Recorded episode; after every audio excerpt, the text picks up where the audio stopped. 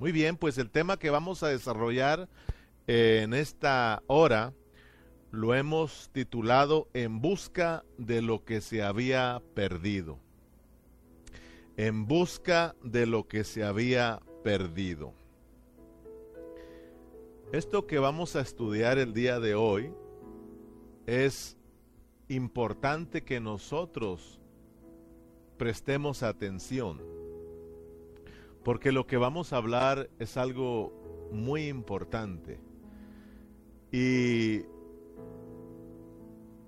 todos los hermanos de la iglesia aquí en Burlington, la iglesia local, eh, hemos estudiado juntos este, este, tema en otras ocasiones, eh, pero voy a tocarlo nuevamente y no todo, pero voy a tocar unas partes que son muy importantes, unos puntos de este tema que es muy importante y que está relacionado con el estudio que estamos desarrollando, el reino de Dios. Esto, este, estos puntos que vamos a estar tocando el día de hoy nos van a ayudar a que nosotros eh, tengamos más en claro lo que es la imagen y la semejanza, lo que es la expresión y la representación de Dios. Hoy en esta noche Dios nos quiere iluminar para que nosotros podamos captar realmente para qué nosotros somos, fuimos salvos, para qué nosotros, hermanos, eh, estamos aquí como, como iglesia, como cristianos en esta tierra. Entonces, por eso debemos de prestar la atención que más podamos. Eh, recordemos que en el domingo, en el mensaje pasado, eh, hablamos acerca de la imagen y la semejanza. Así se tituló nuestro estudio, imagen y semejanza. Y dijimos que la imagen es para que expresemos a Dios y la semejanza es para que representemos a Dios. Pero miramos que para que el hombre pudiera expresar a Dios y representar a Dios, tenía que comer del árbol de la vida que representa a Cristo. El hombre tenía que constituirse del árbol de la vida que representa a Cristo. Entonces, Dios crió al hombre, Dios nos crió a nosotros con ese propósito de que lo expresemos y lo representemos. Cuando estuvimos mirando Génesis capítulo 1 y capítulo 2, de que el hombre fue criado a su imagen conforme a su semejanza y lo puso ahí en el huerto para que comiera del árbol de la vida, miramos que en ese momento, hermano, todo iba a bien, todo iba bien, pero algo sucedió. Miramos, hermanos, que eh, el hombre fue engañado. Ya cuando llegamos al capítulo 3 nos damos cuenta que el hombre fue engañado. Aquel hombre que fue criado para que expresara a Dios y lo representara, en el capítulo 3 miramos que el hombre fue engañado por Satanás. Y el hombre ahora que está engañado vino a quedar lejos de Dios, porque el hombre fue puesto fuera del huerto del Edén. El hombre quedó lejos de expresar a Dios, quedó lejos de representar a Dios. El hombre vino a caer en manos de Satanás, porque el hombre participó del árbol de la muerte que representa a Satanás. El hombre comió, el hombre se constituyó de la vida diabólica. Ahora el hombre lo miramos expresando una vida pecaminosa, una vida satánica y miramos a el hombre representando el reino de Satanás, todo lo contrario a lo que Dios quería hacer con el hombre, para que miremos que Satanás dice la palabra que es muy astuto. Él siempre ha querido, siempre ha venido tomando ventaja en las cosas de Dios. Él sabía que Dios había creado al hombre para que lo expresara y lo representara, para que su vida reinara la vida de Dios, entonces Satanás eh, se adelantó y engañó al hombre y, y inyectó su vida pecaminosa, su naturaleza pecaminosa en el hombre. Por tanto, el hombre vino a poseer esa vida satánica y ahora lo miramos expresando una vida pues pecaminosa. Y miramos hermanos ahora representando al diablo perdón el reino de Satanás el reino del diablo. En Romanos capítulo 5 versículo 12 miremos la condición en la que quedó el hombre después de que cayó. En Romanos 5:12 dice por tanto como el pecado entró en el mundo por un hombre y por el pecado la muerte. Así la muerte pasó a todos los hombres por cuanto todos pecaron. Todos pecamos. Todos quedamos lejos, lejos de Dios. En Romanos 3:23 dice, por cuanto todos pecaron y todos son todos por cuanto todos pecaron y están destituidos de la gloria de Dios. Están destituidos de la gloria de Dios. ¿Qué es gloria? ¿Qué es gloria? Gloria es Dios expresado. Pongamos atención a lo que hemos venido estudiando. Gloria es Dios expresado. Dios nos crió para que lo expresemos.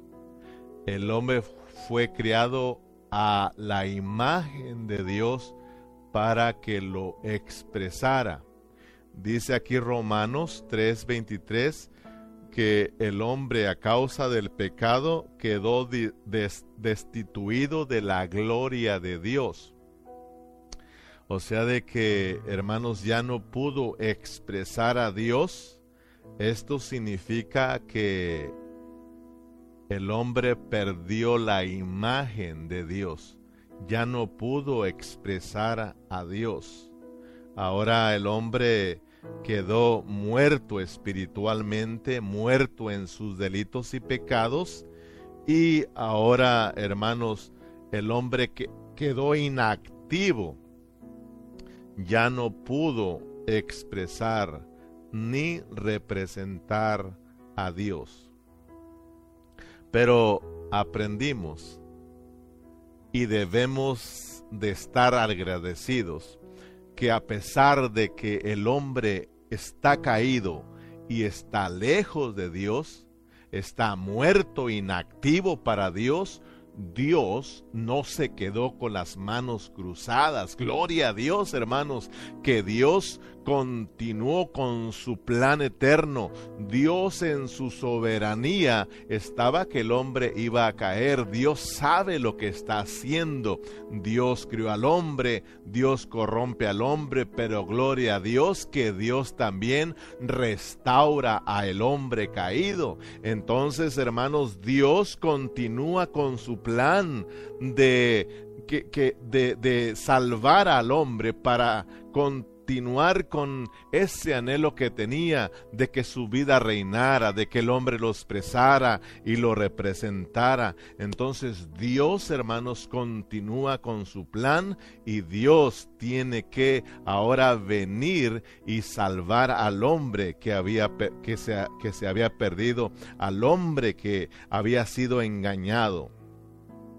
Miremos pues, hermanos, que aquí el hombre, después de la caída, ahora ya no lleva la imagen celestial, ya no, ya no lleva la imagen de Dios, la imagen de Cristo, ahora lleva la imagen del terrenal, la imagen de Adán, y ahora está expresando una vida diabólica.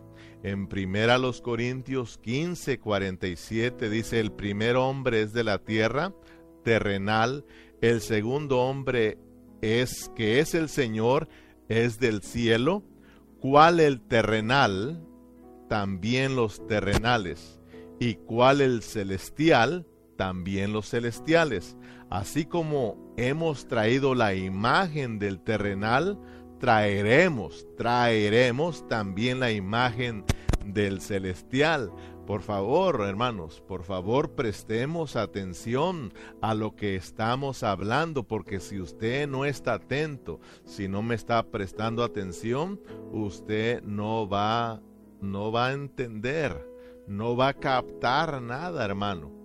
Lo que estamos hablando son asuntos muy delicados, muy serios Miremos eh, para qué Cristo vino a este mundo, hermanos. Miremos para qué, hermanos, Dios tuvo que encarnarse, Dios tuvo que venir a, y se hizo como hombre. Entendamos para qué Dios tuvo que eh, procesarse como Padre y como Hijo y como Espíritu Santo. Debemos de entender, hermanos, por qué Dios quiso salvarnos a nosotros, por qué quiso Dios levantar al hombre caído, cuál es el propósito debemos nosotros de prestar atención, hermanos, y captar lo que Dios está haciendo con nosotros, captar lo que realmente Dios quiere hacer con nosotros, sus hijos, con nosotros la iglesia, hermanos. Vamos a ir a Lucas para ver eh, algo, para aclarar esto que estamos hablando. Lucas 19, 1. Hasta aquí hemos visto que el hombre cayó porque desobedeció a Dios y comió del árbol de la muerte que representa a Satanás.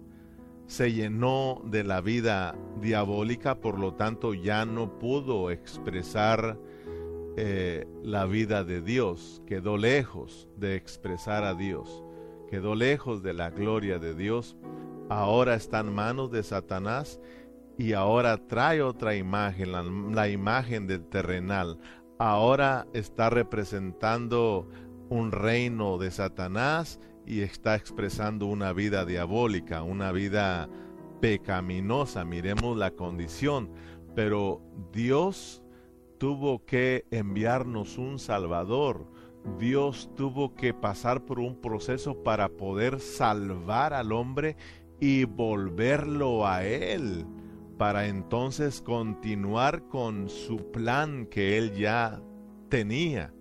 Entonces, prestemos atención para que captemos y le hallemos sabor a la vida cristiana. Muchos cristianos le han perdido sabor a la vida cristiana, no disfrutan la vida cristiana, se han estancado, han caído en una vida religiosa, hermano, porque eh, no han entendido para qué Dios los salvó. Por eso prestemos atención. Porque cuando una vez Dios se nos revele, nos revele nuestra salvación, nos revele su propósito, nos revele a Cristo, nos revele al Hijo del Hombre, entonces nuestras vidas van a cambiar y le vamos a hallar sabor a la vida cristiana y entonces vamos a vivir en la realidad de la vida cristiana, en la realidad de la iglesia, en la realidad del reino de Dios. Porque acuérdense que hemos venido estudiando en, el, en, en nuestro seminario del reino con el pastor Carrillo que hay el reino tiene realidad, tiene apariencia y tiene manifestación. Entonces, nosotros tenemos que vivir en la realidad. Vamos pues a Lucas rápidamente, Lucas capítulo 19. Vamos a leer algo que ya todos nosotros conocemos, algo que hasta los niños, hasta nuestros hijos pequeñitos conocen lo que vamos a leer. Así de que no será difícil de entenderlo. Lucas 19.1. Voy a leer algunos versículos rápidamente. Habiendo entrado Jesús en Jericó, iba pasando por la ciudad. Y sucedió que un varón llamado Saqueo, que era jefe de los publicanos y rico, procuraba ver quién era Jesús, pero no podía a causa de la multitud, pues era pequeño de estatura. Y corriendo delante subió a un árbol sicómoro para verle, porque había de pasar por allí. Cuando Jesús llegó a aquel lugar, mirando hacia arriba, le vio y le dijo, Saqueo, date prisa, desciende, porque hoy es necesario que pose yo en tu casa. Entonces él descendiendo a prisa, prisa, le recibió con gozo. Y al ver esto todos murmuraban diciendo que había entrado a posar con un hombre pecador. Versículo 8. Entonces Saqueo, puesto en pie, dijo al Señor, He aquí, Señor, la mitad de mis bienes, perdón, versículo 6, entonces él descendió a prisa y le recibió con gozo. Al ver esto, todos murmuraban diciendo que había entrado a posar con un hombre pecador. Entonces Saqueo, puesto en pie, dijo al Señor, he aquí, Señor, la mitad de mis bienes doy a los pobres, y si en algo he defraudado a alguno, se lo devolveré cuadruplicado. Jesús dijo, hoy ha venido la salvación a esta casa, por cuanto él es también hijo de Abraham, porque el Hijo del Hombre vino a buscar y a salvar lo que se había perdido. Les decía aquí estos versos que leímos pues nos narran la salvación de este hombre llamado Saqueo. Y todo ya lo sabemos, como le decía, hasta los niños, ¿verdad? Lo aprendieron en la escuelita acerca de la salvación de Saqueo. Pero yo los traje aquí porque en estas, en la salvación de Saqueo, siempre me llamó mucho la atención lo que nos dice el versículo 10, la parte final de, las, de lo que Dios hizo con Saqueo. En el versículo 10 dice, porque el Hijo del Hombre vino a buscar y a salvar lo que se había perdido. Por eso titulamos nuestro mensaje de hoy en busca de lo que se había perdido.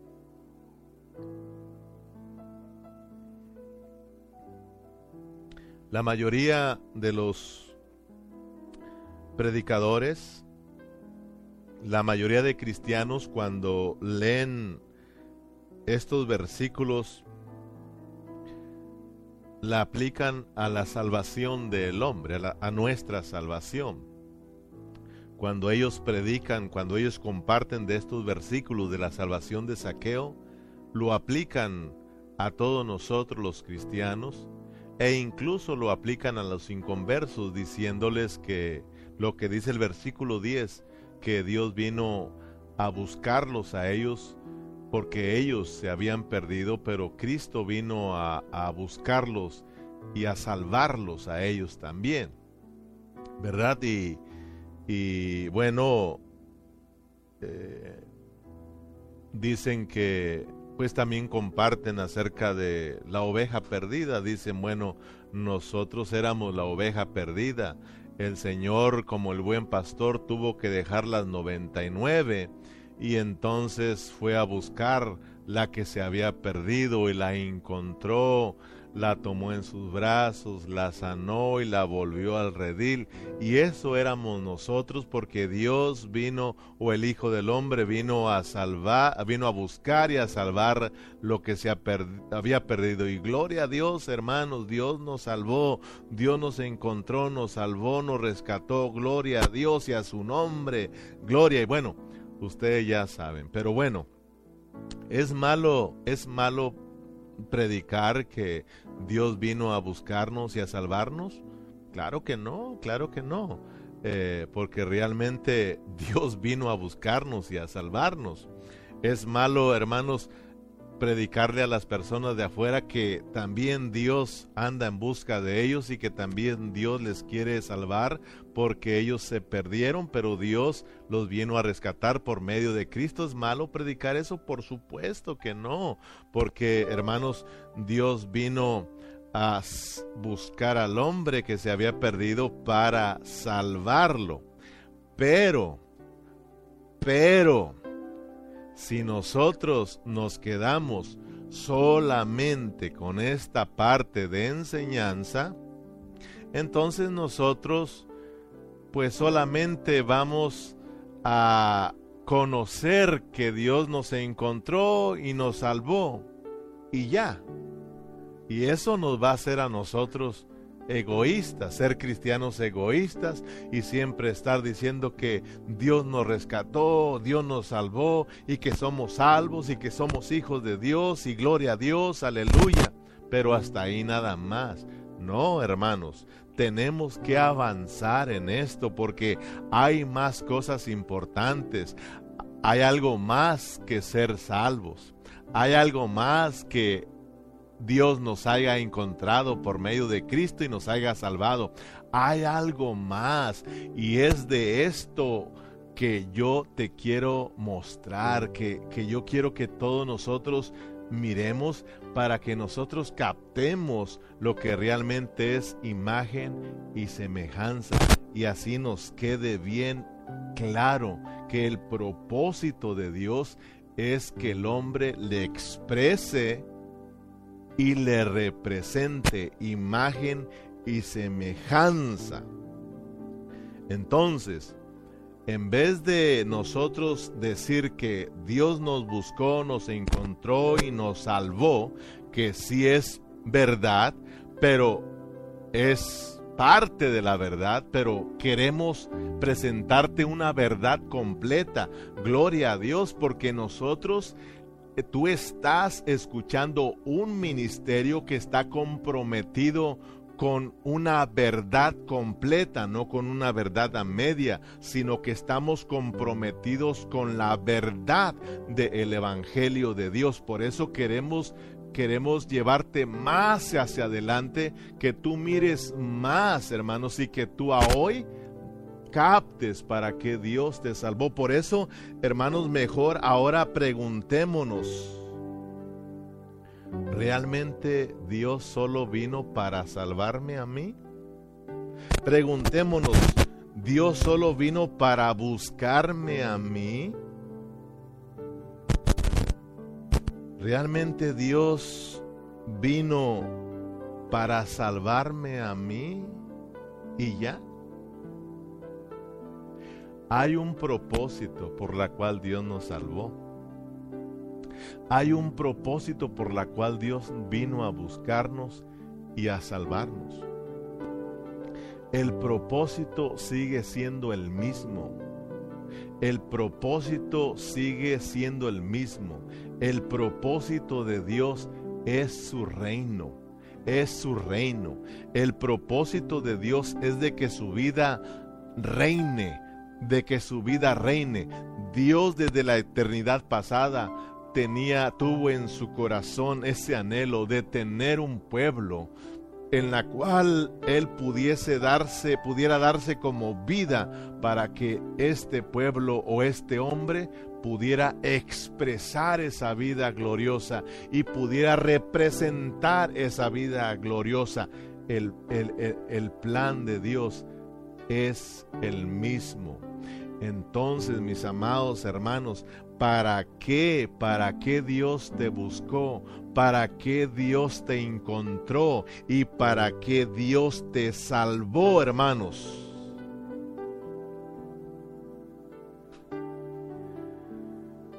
Recordemos que cuando el hombre desobedeció a Dios y cayó, ya dijimos que el hombre poseía poseía la semejanza, poseía la vida santa de Dios.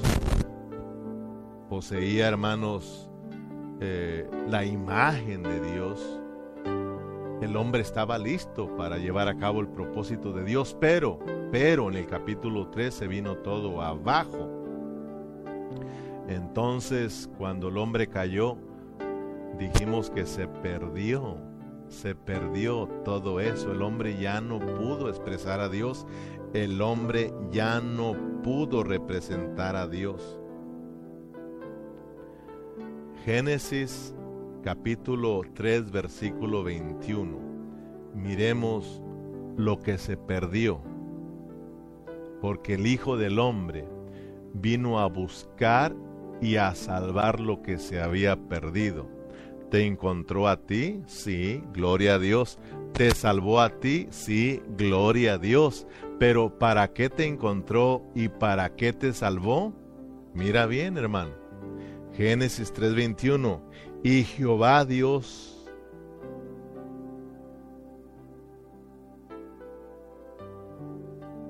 Génesis 3:21, sí. Y Jehová Dios hizo al hombre a su hizo al hombre a, a su mujer túnicas y pieles y los vistió. Y dijo Jehová Dios, he aquí el hombre es como uno de nosotros, sabiendo el bien y el mal.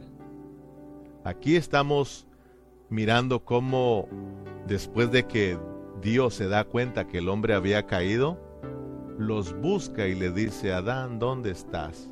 Ya miramos que Adán sale vestido, pero con vestidos que ellos se fabricaron. ¿Verdad? Y Dios no le agradó esa clase de vestimenta. Y Dios tuvo que hacer un sacrificio y los vistió él. Aquí lo acabamos de leer. Esto nos está apuntando a que Dios tenía que hacer un sacrificio, que es Cristo, para poder vestir al hombre, ¿verdad? Para poder cubrir su desnudez, para poder vestirlo y poderlo y poderlo uh, después salvar, pero miremos que solo es una sombra. Entonces, dijo Jehová Dios, aquí el hombre es como uno de nosotros, sabiendo el bien y el mal. Ahora pues que no alargue su mano y tome también del árbol de la vida y coma y viva para siempre. Y lo sacó Jehová del huerto. Escuchen bien, versículo 23. Y lo sacó, como dijo alguien por ahí, y lo sacó para afuera, para que ya no se metiera para adentro. Dice, y lo sacó Jehová del huerto del Edén, para que labrase la tierra de la que fue tomado Echó pues fuera al hombre y puso al oriente del huerto de Edén querubines y, una, y una espada encendida que se revolvía por todos lados para guardar el camino del árbol de la vida. Muy bien. En el versículo 24 miramos que el hombre fue echado fuera del huerto y Dios cerró el huerto con tres cosas, tres cosas. Lo cerró con los querubines, con una espada, y la espada estaba encendida que estaba protegiendo todo el huerto. En la Biblia estas tres cosas que menciona que mencionan aquí el versículo 24 son muy significativas para nosotros y debemos de prestarle atención. Primeramente tenemos los querubines. Los querubines representan la gloria de Dios, escuchen bien, los querubines representan la gloria de Dios, según Ezequiel 9.3 y Hebreos 9.5. No hay tiempo para leerlo, lo lee usted en su casa para avanzar un poco más. Los querubines representan la gloria de Dios, según Ezequiel 9.3 y Hebreos 9.5. ¿Y qué es gloria? ¿Qué es gloria? Gloria es la expresión de Dios. ¿Y qué le dio Dios al hombre para que lo expresara? Semejanza. Semejanza. Cuando el hombre quedó fuera del huerto, perdió la semejanza. Ya no llevó la semejanza de Cristo, la semejanza celestial, la semejanza de Dios. Ahora lleva una semejanza terrenal. Ahora lleva una semejanza, hermanos, de Adán, del hombre caído, y ahora él está expresando una vida diabólica. Entonces, gloria es la expresión de Dios y Cristo es la gloria de Dios. Cristo es la gloria de Dios. Cristo es la imagen de Dios y también Cristo es la semejanza de Dios porque Cristo lo es todo. El hombre, al no ser constituido del árbol de la vida que representa a Cristo, significa que quedó falto de Cristo, falto de la gloria, falto de la semejanza. No pudo expresar a Dios, no pudo representar a Dios. Se perdió eso. En San Juan 1.14 dice, y aquel verbo, está hablando de Cristo, y aquel verbo fue hecho carne y habitó entre nosotros y vimos su gloria. Gloria como la del unigénito del Padre, lleno de gracia y lleno de verdad. En Colosenses 1.15 dice, y Él es la imagen del Dios invisible, el primogénito de toda creación. Entonces, cuando el hombre cayó, quedó lejos de qué? De la gloria de Dios. Quedó lejos de expresar a Dios y la semejanza es para la expresión de Dios. Por lo tanto, el hombre perdió. Quedó lejos de la gloria de Dios. O sea, de que no es que la gloria se perdió, porque Dios es glorioso, Cristo es la gloria de Dios, sino que el hombre quedó lejos de Cristo, quedó lejos de la gloria, quedó lejos de expresar esta vida gloriosa. En Romanos 3:23 dice, por cuanto todos pecaron y están destituidos de la gloria de Dios, faltos de la gloria de Dios. El hombre no tiene la gloria de Dios. El hombre, claro, el hombre caído, no tiene la gloria de Dios porque no tiene a Cristo. No tiene a Cristo. Muy bien, vamos adelante. Punto 2. La espada. Estamos viendo lo que el hombre perdió. Lo que el hombre ya no pudo llevar, ya no pudo llevar la gloria de Dios y lo ahora tenemos que son los querubines y ahora tenemos la espada. La espada eh, representa la justicia de Dios según Salmo 7, versículo 10 al 12 y Apocalipsis capítulo 2, versículo 16. La espada representa pues la justicia de Dios. Romanos 5.1 dice, justificados pues por la fe, tenemos paz para con Dios por medio de Jesucristo Cristo es la justicia de Dios.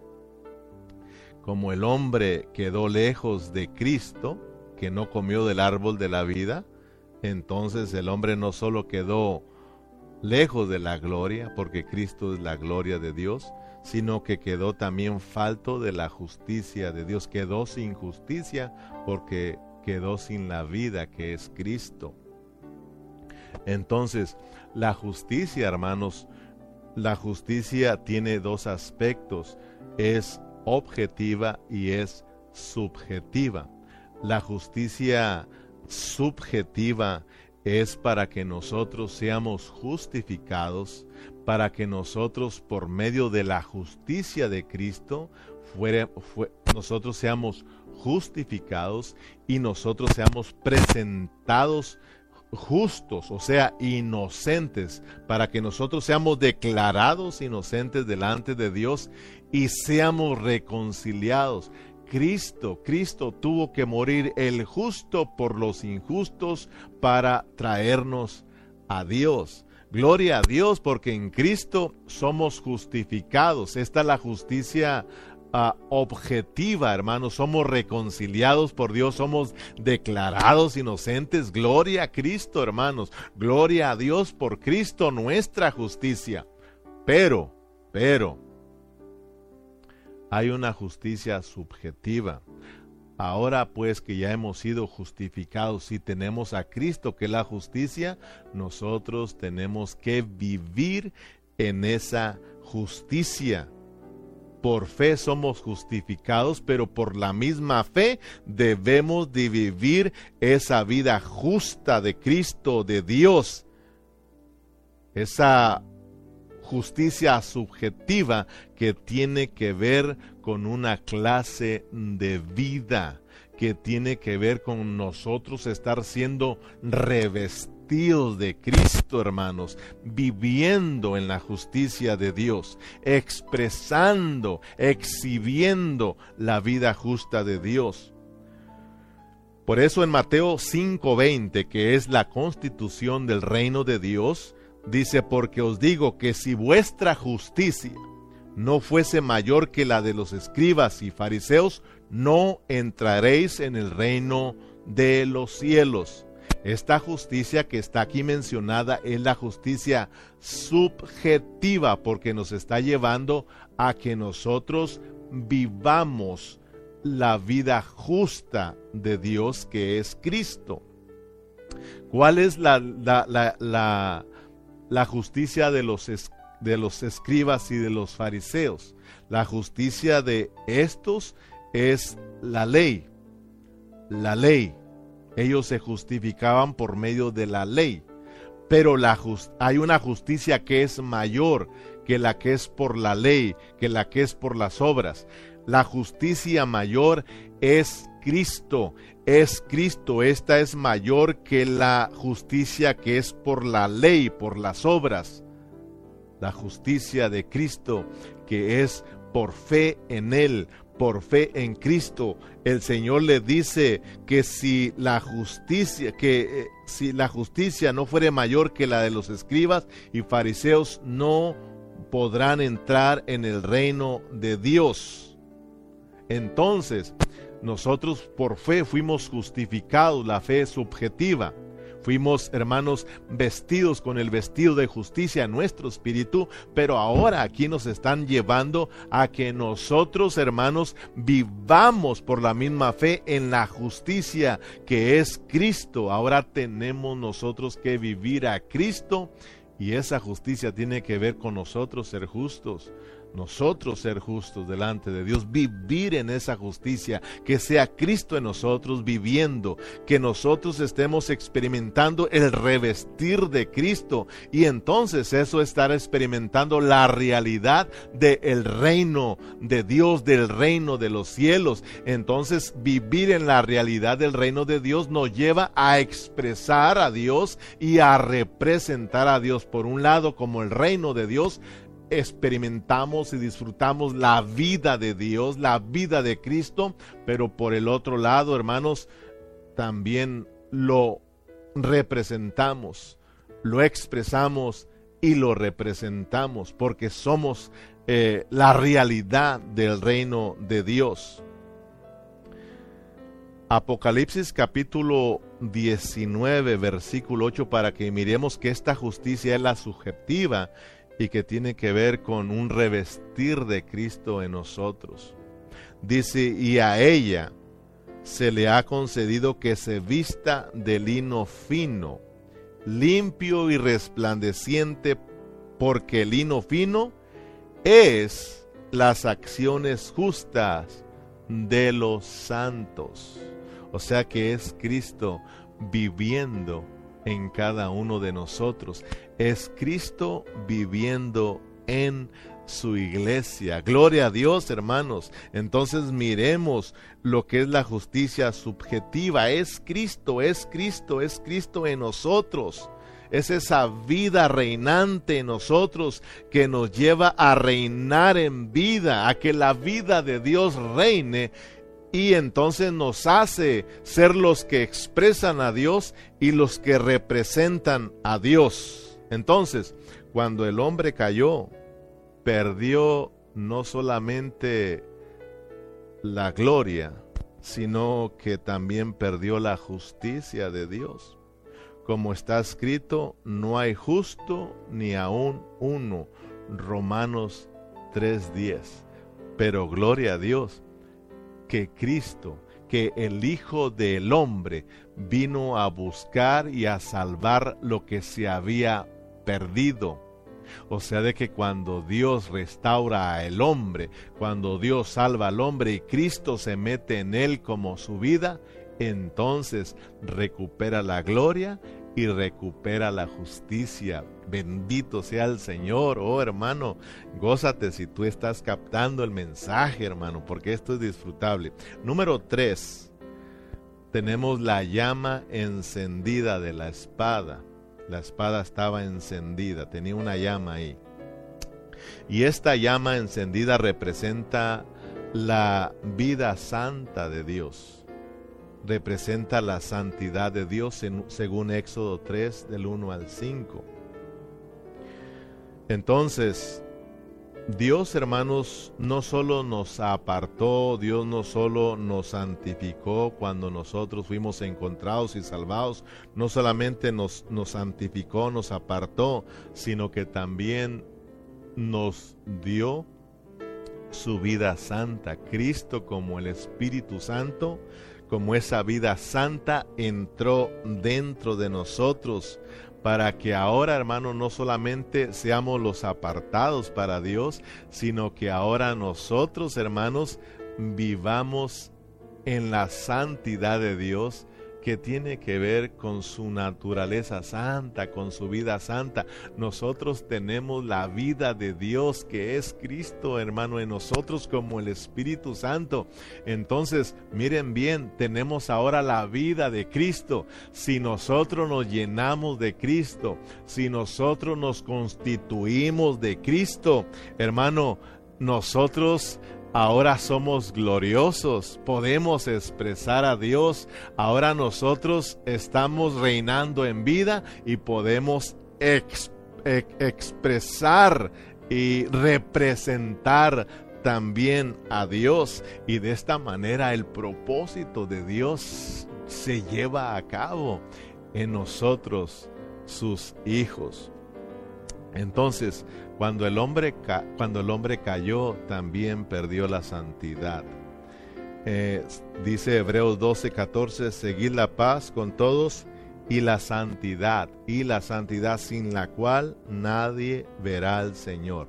Entonces, resumiendo hermanos, para ir cerrando, cuando el hombre cayó y quedó fuera del huerto, se perdieron con el hombre, ¿verdad? O sea, el hombre perdió, número uno, la gloria, para que lo recuerdes, la gloria, que es eh, la imagen para la expresión de Dios. Perdió la justicia, que es la semejanza para representar a Dios. Y perdió la santidad, que es la vida, la vida, la vida, la vida la vida santa, la naturaleza santa de Dios. Si nosotros no tenemos la vida santa de Dios, si nosotros no, tenemos, la naturaleza santa de Dios, nosotros no podemos expresar ni representar a Dios. No hay gloria, no hay justicia en nosotros, pero gloria a Cristo. Gloria a Dios porque el Hijo del Hombre vino a buscar y a salvar lo que se había perdido, para que estas cosas se recuperaran, para que estas tres cosas que se perdieron y pudieran estar nuevamente en nosotros, Cristo tuvo que venir, Cristo tuvo que, hermanos, pasar por la muerte y la resurrección para poderse meter en nosotros y ahora como Cristo es la imagen y la semejanza, es la vida, ahora Cristo está en nosotros, ahora que hemos sido encontrados, ahora que hemos sido salvos, ahora hermanos, tenemos lo que se perdió, tenemos la gloria, tenemos la justicia, tenemos la santidad, tenemos la semejanza, hermanos, eh, tenemos eh, la imagen de Dios, ahora como cristianos, ahora como, como hijos de Dios, sí podemos expresar y representar a Dios porque tenemos la vida. ¿Qué tenemos que hacer ahora entonces? Participar del árbol de la vida, comer del árbol de la vida que es Cristo. Tenemos que ser constituidos, constituidos de Cristo. Por eso vamos a estar metidos en Mateo 5, 6 y 7 para que nosotros eh, aprendamos que la constitución del reino y que tenemos que estar constituidos de Mateo 5, 6 y 7 para que nosotros podamos reinar en vida, para que nosotros podamos expresar y representar a Dios. Aleluya. Lucas 19 y entonces cerramos. Regresamos otra vez como al inicio, Lucas 19, principio y fin son iguales. Lucas 19, 8. Entonces, Saqueo puesto en pie dijo al Señor, he aquí, Señor, la mitad de mis bienes doy a los pobres, y, y si en algo he defraudado a alguno, se lo devolveré cuadruplicado. Jesús le dijo, hoy ha venido la salvación a esta casa por cuanto él es también hijo de Abraham, porque el Hijo del Hombre vino a buscar y a salvar lo que se había perdido.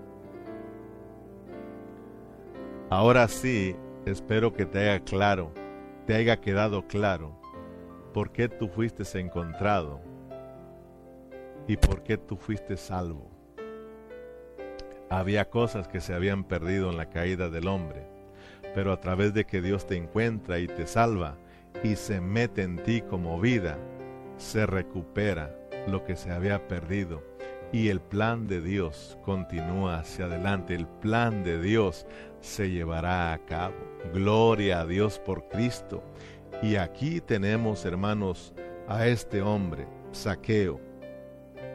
Saqueo fue salvo Saqueo fue encontrado y fue salvo, hermanos, y se recuperó lo que se había perdido.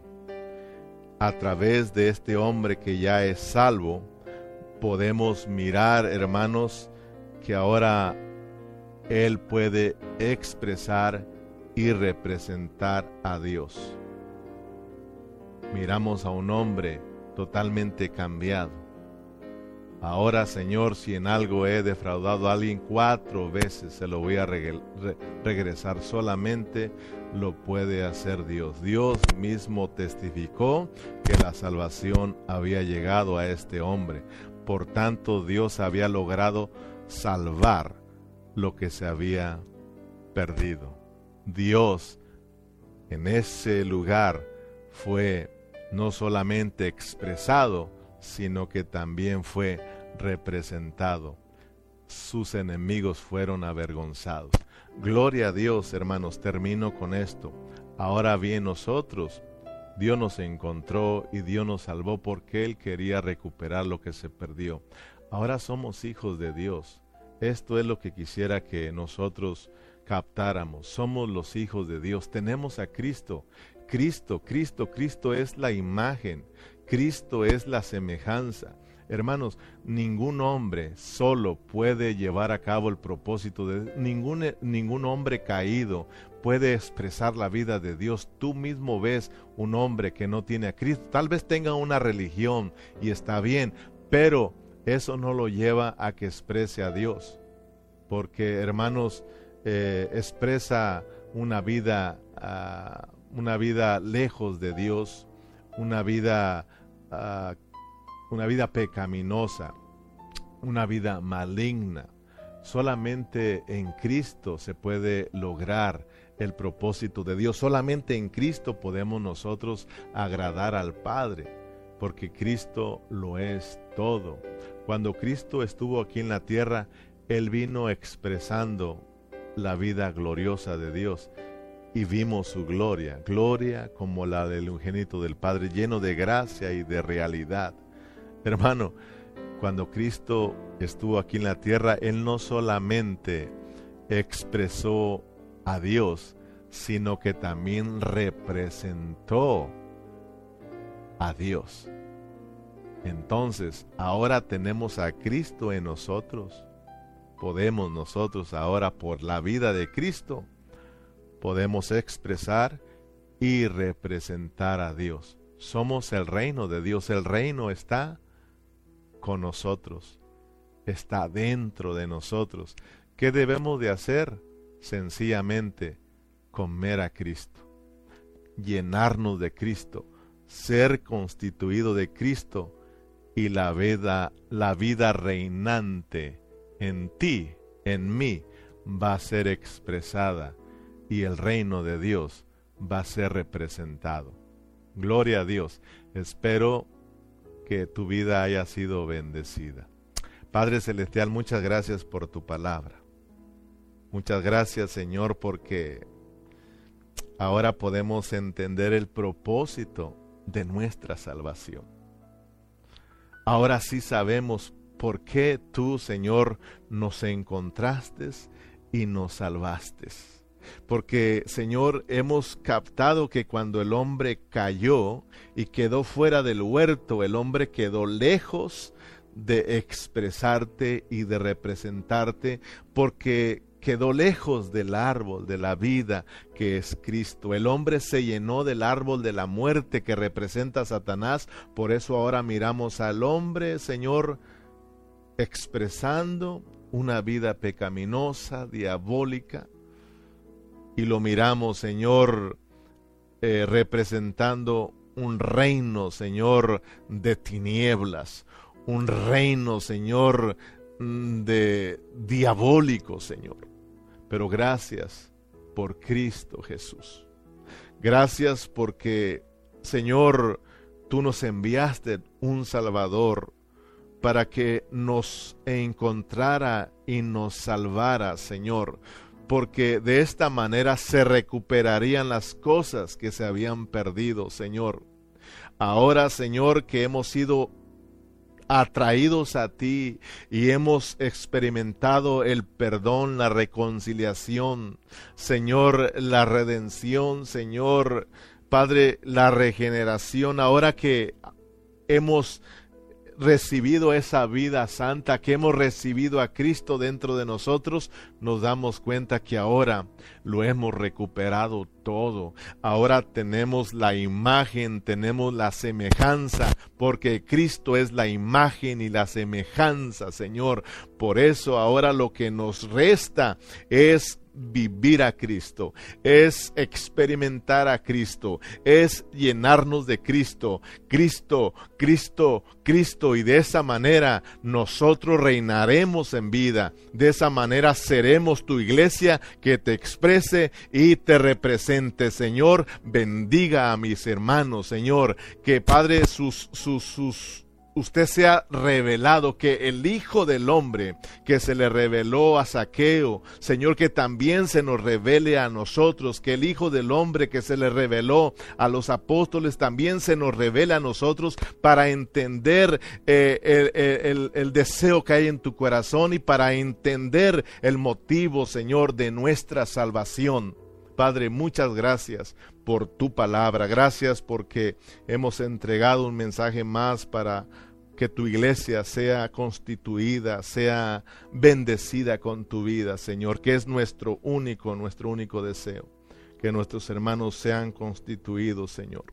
Muchas gracias por tu palabra. Gracias, Señor. Amén y amén.